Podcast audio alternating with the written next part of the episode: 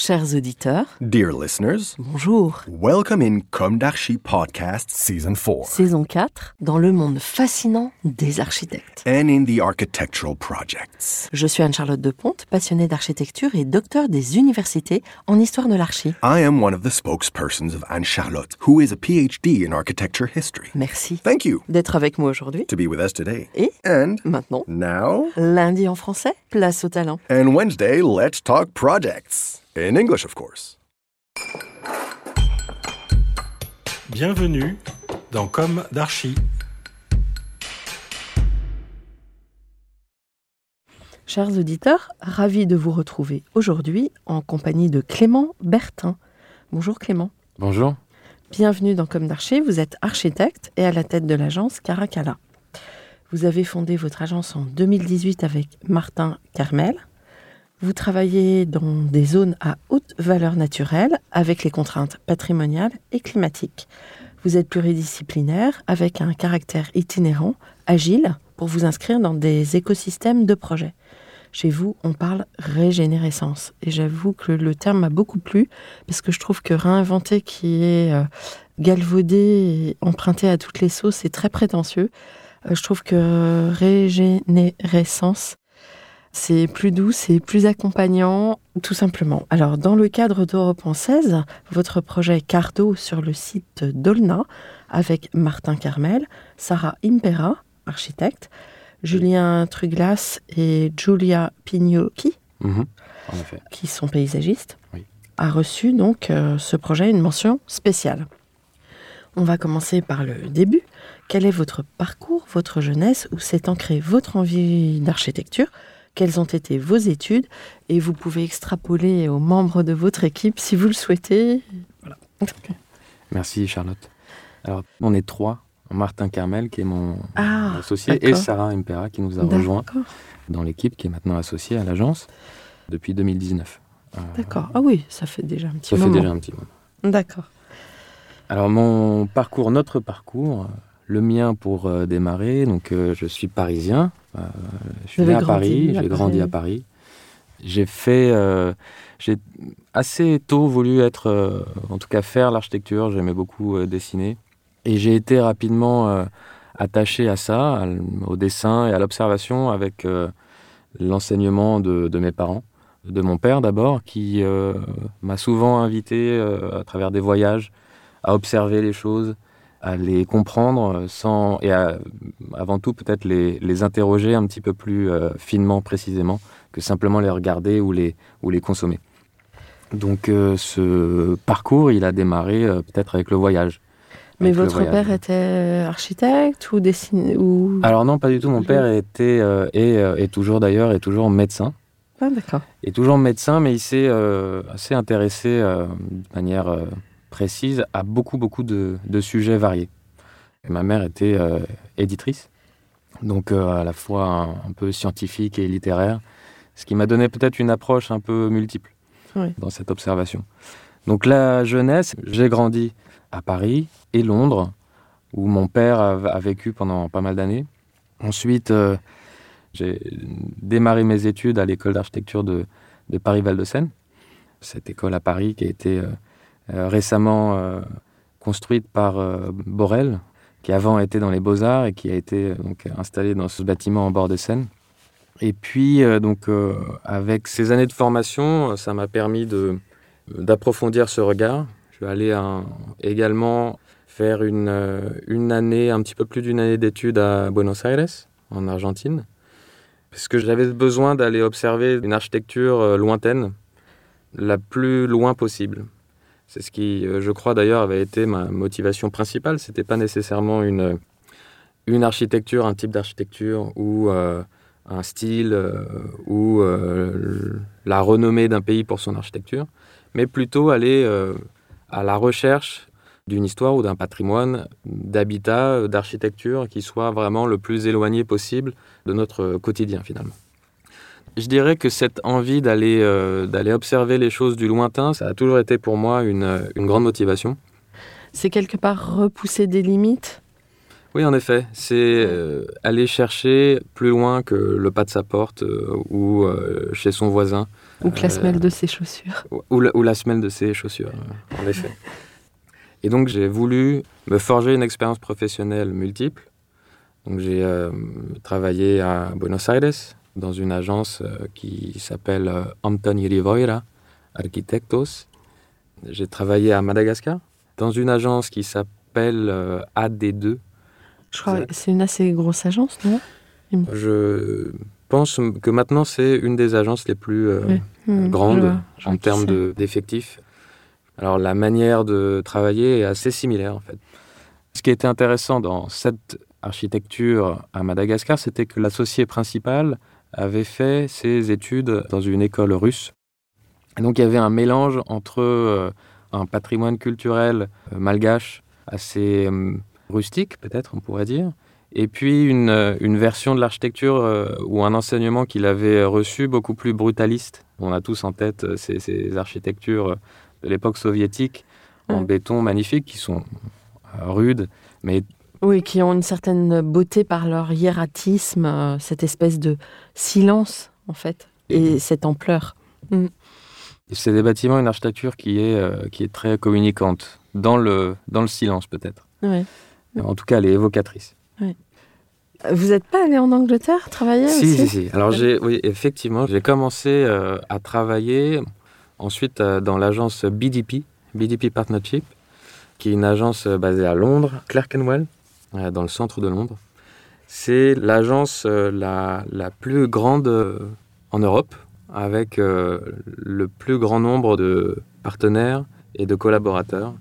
À l'époque où j'y étais, ils étaient euh, presque 1500. Je pense qu'ils sont encore plus nombreux aujourd'hui. La grosse machine. La grosse machine.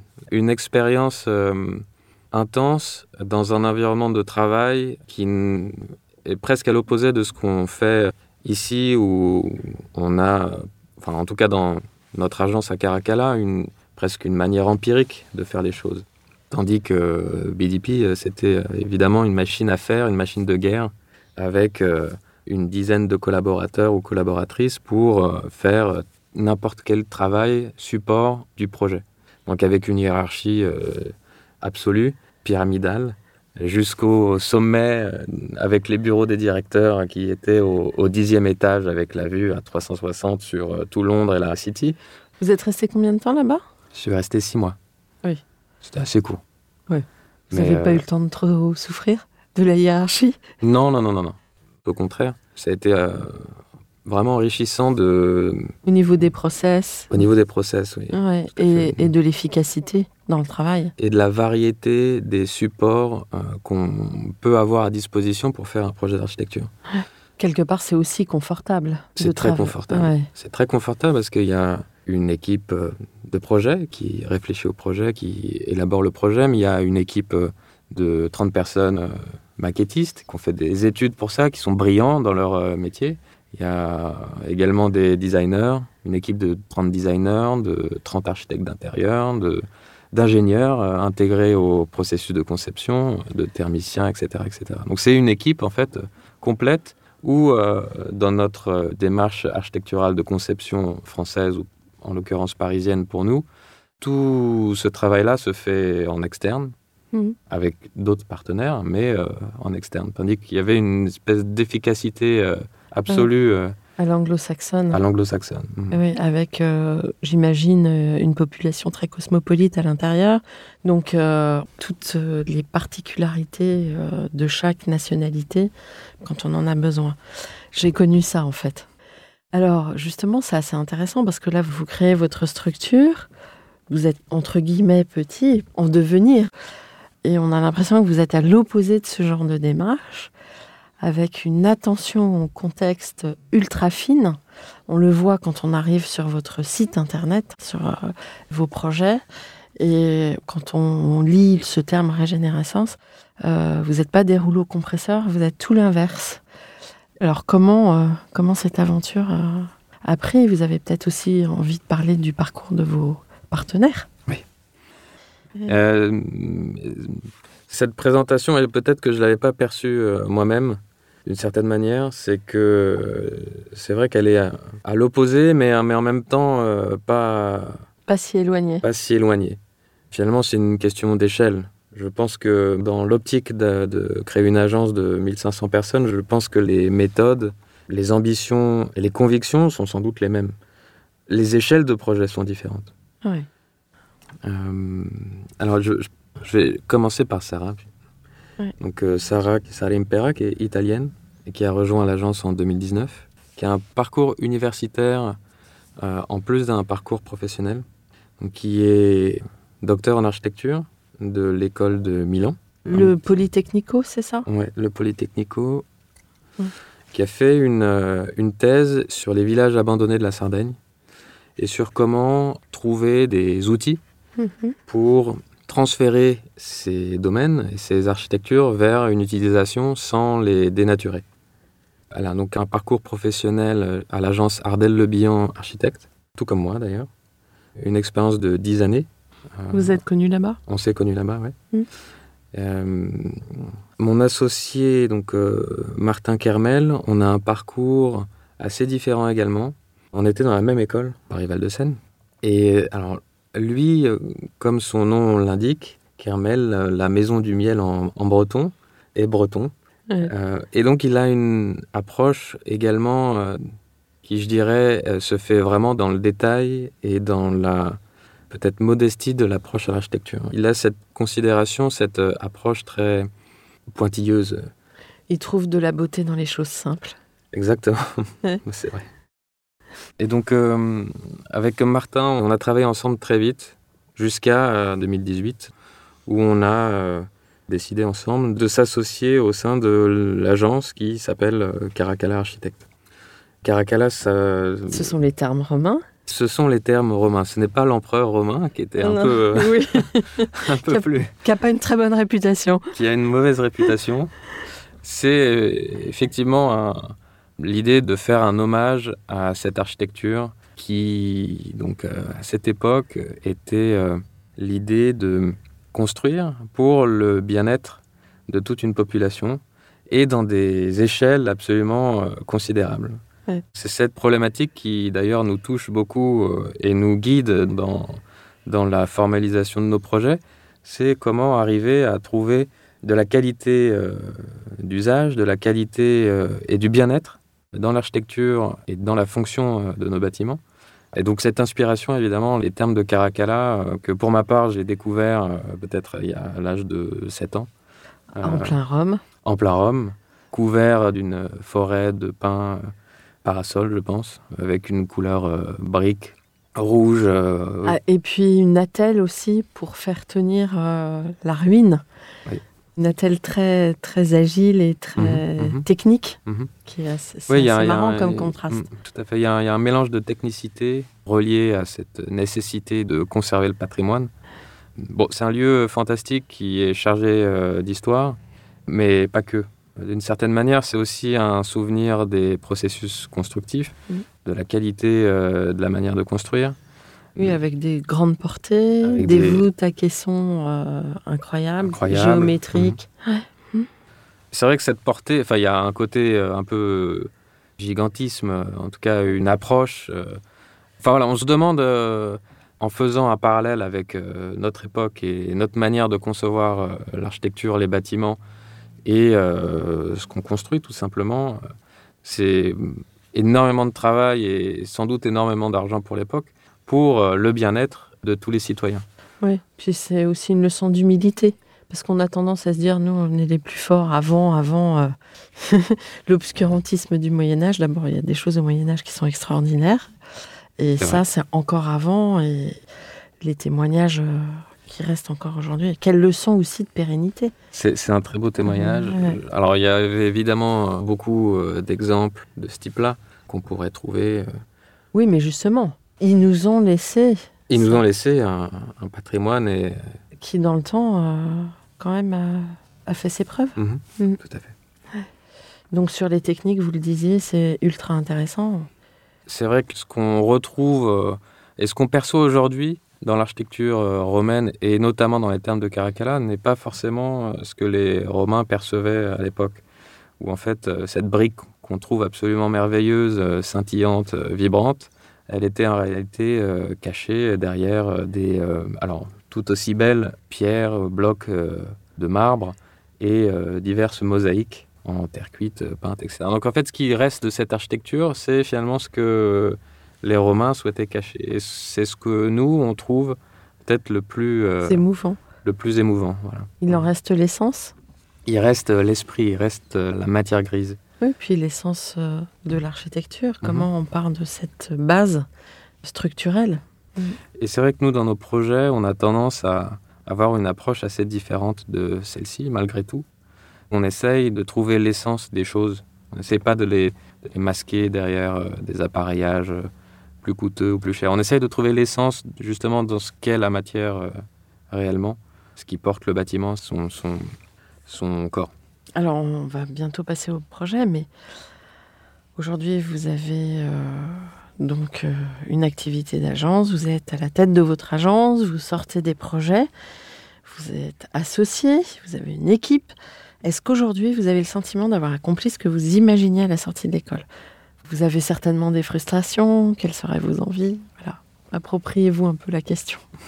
Alors je pense que à cette question que je trouve très pertinente euh, et également aussi euh, inhabituelle pour euh, une équipe d'architectes euh, naissante comme la nôtre, mais je dirais quand même oui parce que ce qu'on voulait accomplir peut-être au, au démarrage à notre jeunesse, c'était déjà pouvoir faire de l'architecture, faire de l'architecture en son nom propre, pouvoir s'exprimer d'une part, mais aussi pouvoir réfléchir sur la conception, sur ce qu'est l'architecture, sur l'essence de l'architecture.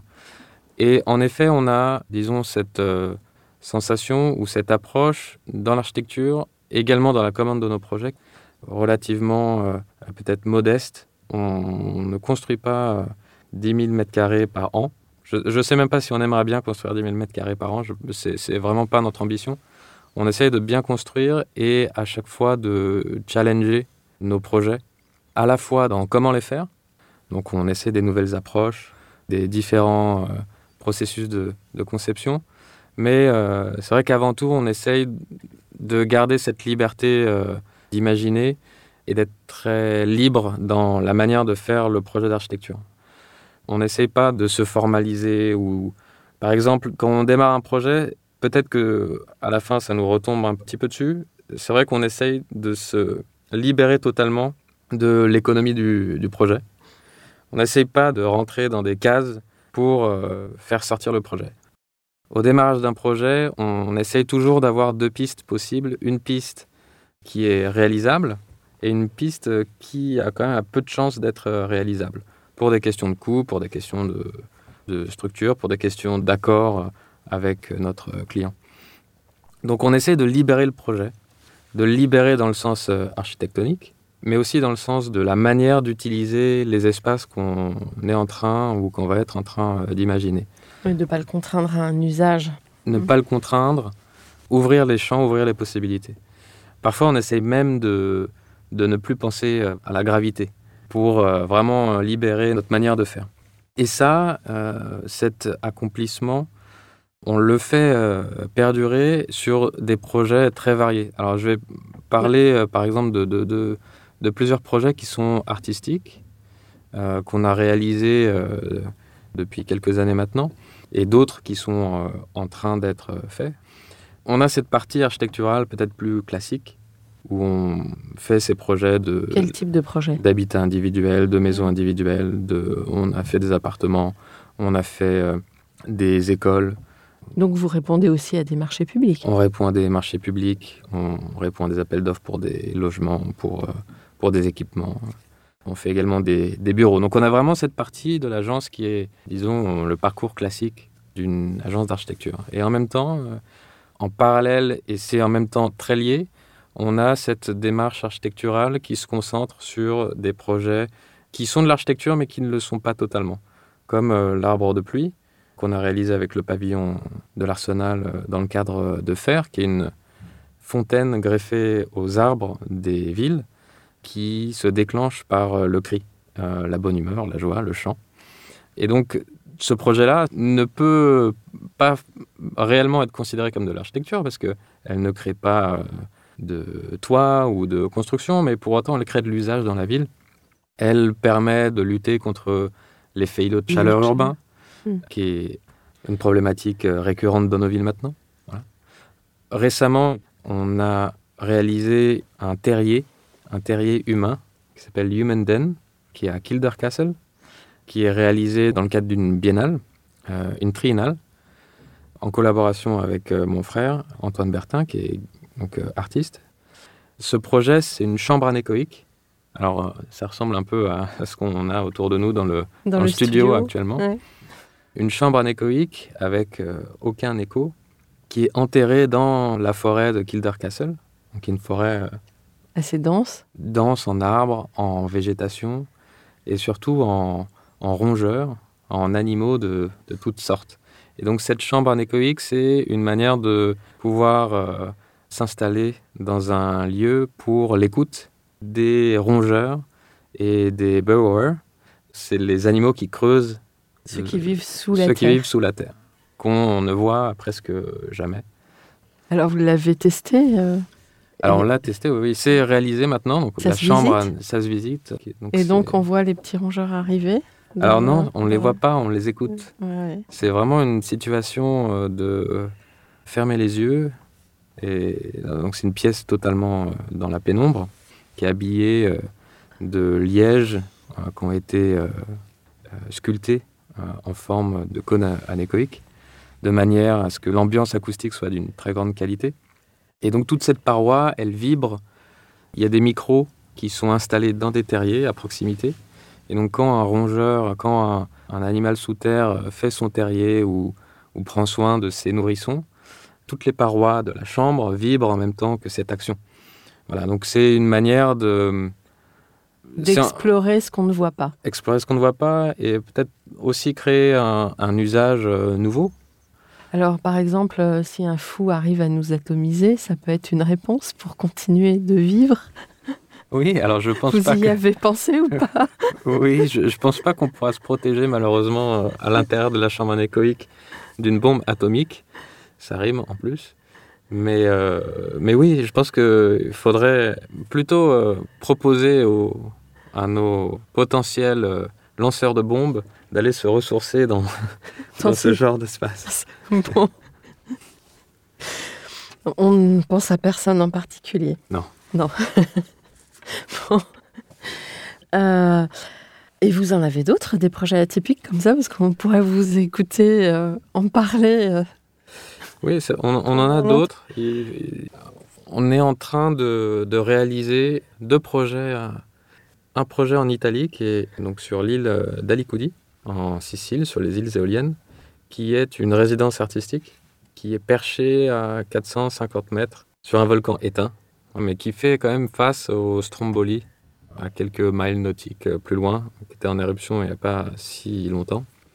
On est en train de réaliser cette euh, résidence artistique qui sera un lieu pour les artistes euh, afin qu'ils puissent réaliser ou travailler dans un environnement sonore le plus calme possible. Voilà, parce que Alicudi, c'est une île où il n'y a pas de voiture, où il y a de l'électricité simplement dans un village, si on peut appeler ça comme ça, euh, qui se trouve euh, au bord euh, de l'eau, donc euh, au niveau plus 1, plus euh, 1m50. Voilà, mais ensuite, dès qu'on monte dans les étages de l'île, parce que c'est une île qui est assez rude, Carpé. escarpée, à 45 degrés, donc c'est vraiment un, un cône. Et pour monter donc, dans ce lieu assez fantastique, euh, il n'y a que des marches, que des marches en pierre euh, absolument magnifiques. C'est un chemin en pierre avec des marches qui font 40 cm de haut et 1,50 m de profondeur à peu près, qui euh, déambulent dans la géographie, à travers la géographie euh, de l'île. Donc c'est assez compliqué d'y aller. Mais une fois qu'on est perché à 450 mètres de haut, bah, il n'y a plus aucun bruit. Et donc on est en train de réaliser un studio d'enregistrement à l'air libre. Ce qui est assez contradictoire parce que généralement les studios d'enregistrement sont plutôt des lieux très confinés, Très très, clos. fermés, clos. Alors euh, par exemple celui-ci, il y a une toute petite fenêtre Et déjà, c'est trop. et c'est presque trop pour la, pour la qualité acoustique. Voilà, donc on a euh, l'ambition pour ce projet de créer un studio d'enregistrement de plein air où euh, l'enregistrement, la création sonore peut se faire dans un environnement de très grande qualité.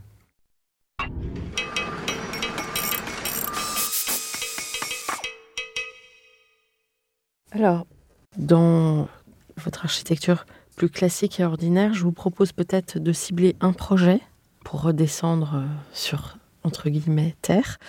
Euh, ni sous la terre, ni au-dessus, mais sur le plancher des Entre vaches. Voilà. Peut-être d'un projet que vous avez réalisé euh, juste ordinaire, euh, que vous trouvez peut-être un peu plus emblématique que les autres. Et puis après, je vous propose d'aborder le projet au rampant. Ok. Voilà. Je crois que vous avez un exemple de maison réalisée. Oui, alors c'est vrai qu'on à l'agence on, a un attachement. On fait pas que des projets de maisons individuelles, mais on a un certain attachement fort à la conception, à l'imagination de maisons individuelles pour des clients privés qui viennent nous chercher, parce qu'on a ce plaisir à travailler euh, peut-être en direct avec des personnes. C'est un projet qui est une toute petite maison dans la ville de Romainville, donc en limite de Paris, euh, proche des Lilas, dont le chantier est en train de se terminer, qui est une maison qu'on a conçue avec cette idée de pouvoir l'ouvrir intégralement sur le plus grand jardin possible. C'est des clients qui ont décidé il y a quelques temps de s'installer dans une maison avec euh, jardin, mais sauf qu'ils avaient acheté une euh, maison ou presque une, euh, une cabane sur un terrain vraiment microscopique. Et, peut-être que leurs ambitions en termes de, de spatial, euh, en tout cas, elles étaient contradictoires avec leur euh, acquisition. Et donc tout le processus de conception a été euh, guidé par cette nécessité d'avoir à la fois une grande maison et à la fois un grand jardin dans une euh, parcelle qui fait euh, 100, 100 mètres carrés, donc qui n'est pas, pas très grande. Vous avez pensé à Jésus et vous dit on va multiplier. On a euh, proposé de réaliser une maison sous forme très classique pour euh, les architectes, euh, de, patio, avec un espace de vie qui s'ouvre euh, intégralement sur un jardin intérieur qui fait 40 mètres carrés. Donc il y a 60 mètres carrés au sol et dans la maison, avec trois espaces qui se trouvent en périphérie de ce jardin central. Et donc on a ouvert intégralement cette maison sur euh, ce jardin pour que, d'une certaine manière, il n'y ait plus de limite entre les deux. Et donc on a réussi euh, jusqu'à un certain degré à ce que la pièce de vie soit toute la parcelle, à ce que la pièce de vie puisse être considérée comme l'intégralité de la parcelle. C'est-à-dire qu'entre l'espace de vie et le jardin, notre conception a permis d'avoir simplement deux poteaux, deux poteaux euh, structurels qui portent la, Vous êtes en structure béton ou métallique? On est en structure béton, Oui. béton de site. Oui. On a fait les fondations donc sont en béton, disons, standard, Classique. et euh, on a fait un béton de site avec ciment pour euh, l'ossature primaire, et ensuite on est en plancher bois. Est-ce que vous pouvez expliquer pour nos éditeurs ce qu'est un béton de site? Alors un béton de site, c'est un béton qui est réalisé avec une part des gravats, on pourrait appeler, ou de la terre issue du, terrassement. Donc euh, dans une certaine mesure, ça permet euh, d'envoyer moins de terre à la euh, décharge, ou en tout cas trouver une manière de la réutiliser directement dans le projet. Et donc ça reste du béton puisque c'est structurel, ferraillé, mais ça intègre de la terre, c'est mélangé avec du ciment, mais ça intègre un peu de, terre du site, du lieu. Alors donc, elle tourne autour d'un espace intérieur planté qui est un patio couvert ou non couvert? C'est un patio non couvert, Mm. un patio euh, intégralement extérieur.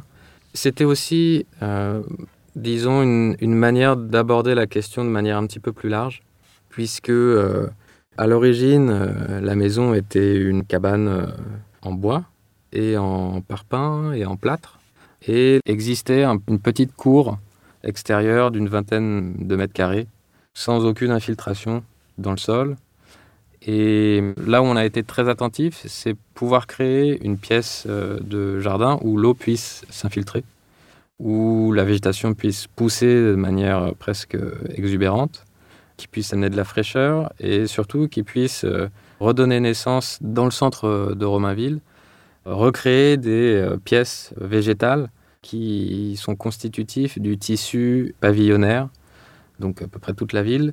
Mais c'est vrai avec beaucoup de ces parcelles pavillonnaires qui sont euh, assez souvent euh, recouverts de matériaux euh, qui laissent plus passer l'eau, ni, ni la végétation, ni les petits animaux, etc. C'est vrai que c'est important que cette pièce verte, elle puisse également reconnecter un petit peu la parcelle au contexte.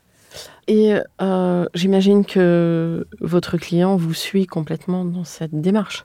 Il nous suit totalement dans cette démarche. Euh, Oui.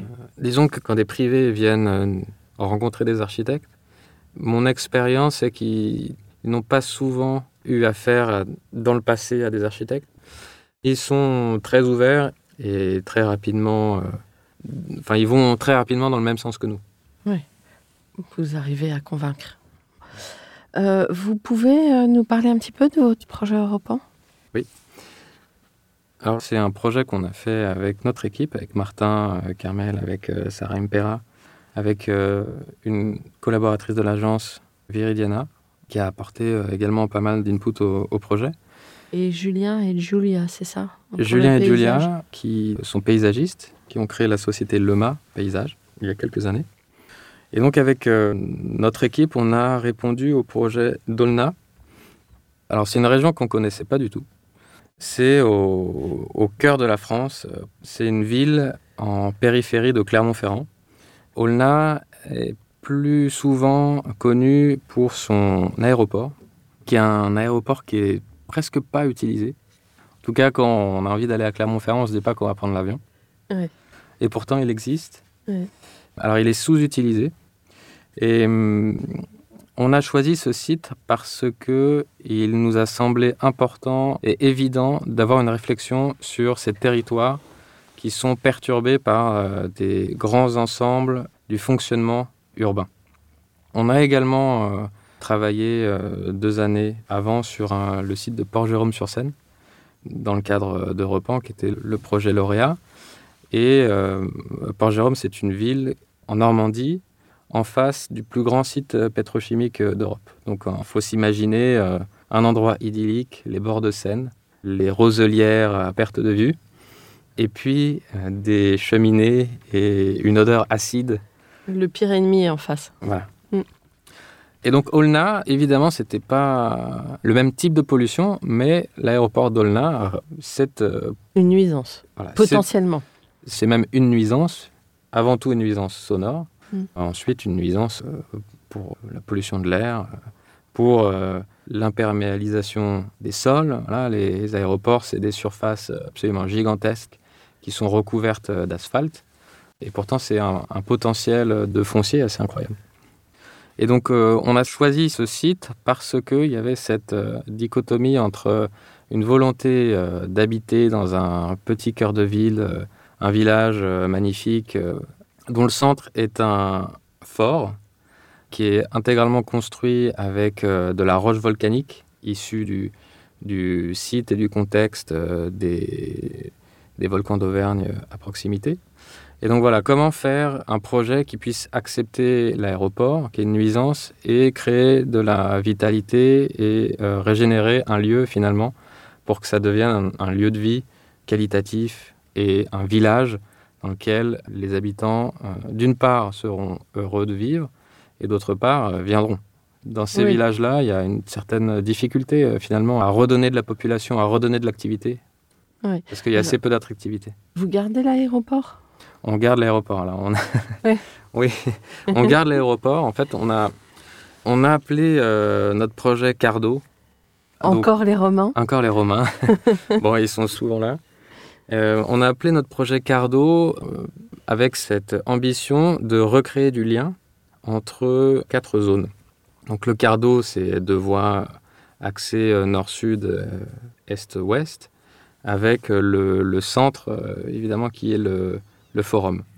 Et donc le centre du Cardo d'Olna, le forum, c'est le centre-ville ou la place du marché. Et on avait cette volonté de recréer du lien aéroport, ville, nature, avec la vallée de la Limagne, qui est une grande vallée euh, productive euh, déjà à l'époque euh, romaine, donc avec une terre argileuse qui est vraiment d'une grande qualité. Et d'un autre côté, faire un nouveau lien entre la ville et le grand parc naturel des volcans d'Auvergne à l'est et à l'ouest. Donc il y avait cette ambition à la fois de faire renaître le parc national des volcans d'Auvergne à l'intérieur d'Aulna, dans Aulna, au centre-ville d'Aulna, recréer du lien, recréer des passages, et puis recréer un lien, faire renaître un dialogue entre deux entités euh, antagonistes, l'aéroport et la ville. Comment les faire fonctionner ensemble Comment recréer du lien entre euh, ces différents lieux Et donc, ce qu'on a tenté de réaliser, c'est euh, d'abord imaginer un futur plus vertueux, plus enviable pour l'aéroport d'Olna. Et donc cette transition pour nous, elle était inévitablement connectée au passage de l'avion euh, qui se déplace au pétrole à l'avion qui se déplace par l'énergie solaire ou par l'électricité. C'est vrai qu'on s'est rendu compte en faisant euh, de la recherche dans ce domaine-là. C'est là où ça devient intéressant, c'est que notre euh, approche d'architecte, elle se développe même presque à aller comprendre et en tout cas essayer de comprendre comment un avion peut fonctionner. L'évolution de la technique. L'évolution de la technique. De l'aérospatiale. Qui est au support de l'architecture. Et voilà, et toutes les voies d'avenir pour pouvoir anticiper et proposer des infrastructures adaptées à ce qui va arriver dans quelques années. Tout à fait. Mmh. Et donc en s'intéressant à ce sujet, on s'est rendu compte que c'était pas une utopie, mais une réalité euh, sur euh, 5-10 ans. Et a posteriori même, euh, en, ayant discuté avec euh, Madame la maire d'Olna, elle était déjà en, train de discuter avec euh, des entreprises qui veulent s'installer à Olna pour développer des activités euh, aéronautiques électriques. Donc créer une compagnie d'avions électriques. Donc en fait c'était finalement a posteriori aussi euh, un avenir ou assez proche. Oui, qui... il y avait déjà un embryon euh, de recherche, de centre de recherche. Voilà. Et donc à partir de ce postulat, on a essayé de recréer un lien entre donc, euh, le centre ville d'Olna et l'aéroport, en prenant comme point de base le fait que les aéroports à travers le monde, à travers l'histoire, sont des réserves foncières absolument incroyables on l'a juste à côté ici à Paris, Charles de Gaulle ou Orly. C'est des kilomètres carrés de surface, euh, d'une part non construite, mais d'autre part euh, non utilisée. Il y avait cette volonté de pouvoir régénérer l'aéroport et lui redonner du sens vis-à-vis -vis de son paysage et de son territoire. Et ce point de base-là, ça nous permettait de créer ce grand d'eau qui traverse la ville. Donc renaturer l'aéroport, reconnecter au nord la vallée de la Limagne qui traverse et qui se rejoignent sur un forum euh, au cœur euh, d'Olna. Voilà, et donc les paysagistes là-dessus ont été d'un grand support, évidemment, mmh. puisqu'ils apportent une, une grande valeur euh, technique oui. et même euh, intellectuelle à ce mmh. schéma. En fait, votre projet, c'est le lien entre les deux, plus que c'est pas l'aéroport, ni la ville qui est existante, mais c'est développer cette périphérie, en fait, cet interstice. Exactement, c'est développer ces interstices. Mm. Notre projet à Olna, c'est euh, 5 mètres de large sur euh, ouais. 200 km. Ah oui, ah oui, l'échelle est très importante. Ok. J'espère que vous allez nous envoyer vos visuels pour qu'on nourrisse un Avec peu plaisir. le mur Instagram. Et j'invite à ce moment-là les auditeurs à aller découvrir en images votre projet. Hein. Alors, sur euh, chaque projet qu'on réalise, on crée des vidéos, des supports vidéo, oui. euh, films, qui permettent de mieux faire comprendre le projet et d'amener une valeur artistique également à chacune de ces intentions euh, d'architecture. Donc, euh, il y a une vidéo qui a été réalisée à Olna avec une artiste qui s'appelle Hélène Combavais. Et puis à Port-Jérôme aussi, on a fait un petit oh. film. Euh, voilà. Donc euh, sur euh, divers projets, on, on s'efforce. Vous utilisez le support vidéo. Ouais. Ok. Euh, donc je, vous allez travailler avec l'équipe lauréate pour euh, compléter vos propositions? Alors ce qui, quand on participe à Europan, c'est vrai qu'il y a un gagnant, un deuxième, un troisième. En réalité, c'est un peu plus complexe que ça. Oui. On est sélectionné et ensuite les villes travaillent euh, enfin, peuvent travailler avec euh, toutes, euh, une ou l'autre, euh, Oui. sans forcément trop de correspondance Avec avec, liberté voilà, avec liberté. de choix. Donc, pour ce projet-là, on a fait une rencontre avec la ville en mars dernier. Et la ville a pris la décision de démarrer une commande publique qui consulte les trois équipes euh, pour réaliser une étude urbaine voilà, qui va permettre de mettre en lien chaque projet d'une part et que chaque équipe puisse enrichir euh, à leur manière le projet euh, urbain d'Aulna au service de la ville et, et des attentes des, des habitants. J'ai deux, trois questions encore. Euh, tout d'abord, comment vous imaginez l'avenir pour votre agence? Est-ce que vous avez envie euh, de continuer sur cette voie euh, à la fois euh, de projets assez traditionnels et euh, doublé d'une mise en abîme, en tout cas d'une interrogation par rapport au projet et au sens de la vie aussi, parce qu'on sent que vous allez en profondeur dans, votre réflexion. Et puis après, quel conseil donneriez-vous aux étudiants en archi aujourd'hui? Voilà. Euh, alors oui, je pense que, en tout cas, nous, dans notre démarche d'architecte, on, est vraiment convaincus qu'il faut persévérer dans cette euh, voie qui est à la fois classique et euh, artistique, et également avoir une démarche de recherche continuelle, continue et perpétuelle. Pour nous, l'architecture, elle n'est pas nécessairement construite. Ça, je pense qu'on ne le dit pas assez. C'est que l'architecture euh, de, qui reste sur le papier ou qui reste euh, dans les cartons, elle est, euh, je, je pense que c'est vrai pour toute architecte, elle est beaucoup plus euh, importante et, et massive que euh, le résultat construit. Oui, mais en même temps, ce qui vous fait vivre, ce sont les projets réalisés. Il faut trouver l'équilibre entre les vrai, deux. c'est vrai. Il faut, il faut arriver à trouver l'équilibre. Ouais. Mais on, on s- on s'est donné pour interdiction de faire euh, des projets alimentaires qui nous intéressent pas et qui nous stimulent pas intellectuellement. Je pense qu'il faut trouver euh, pour son agence un, bon rythme de production architecturale qui est évidemment connecté à l'économie. Donc là, on, y est euh, arrivé, donc on est satisfait de cette production. J'espère que ça continuera comme ça. On n'a pas pour choix, en tout cas, de changer cette démarche qui nous, qui nous plaît, tout simplement. Euh, alors, les étudiants, quel message vous avez envie de leur euh, passer? Les étudiants, je donnerais un, un message assez simple, c'est observer absolument tout ce que vous pouvez observer euh, et aller dans le détail. Bon. Un mot de la fin? Merci, bah, C'était avec grand plaisir. De... un grand plaisir nous- pour moi aussi. Vous nous avez emmenés dans votre imaginaire et euh, c'était avec euh, joie parce que euh, je trouve que c'est un pan de l'architecture qui manque un petit peu aujourd'hui. On est tellement angoissé par ces histoires climatiques que ça freine un petit peu. Et vous nous avez emmenés, donc c'est bien. Bravo, continuez. Merci, chers auditeurs, pour votre écoute. Rendez-vous la semaine prochaine pour un nouveau numéro en français. D'ici là, n'oubliez pas la version en anglais et prenez soin de vous. Au revoir. Au revoir.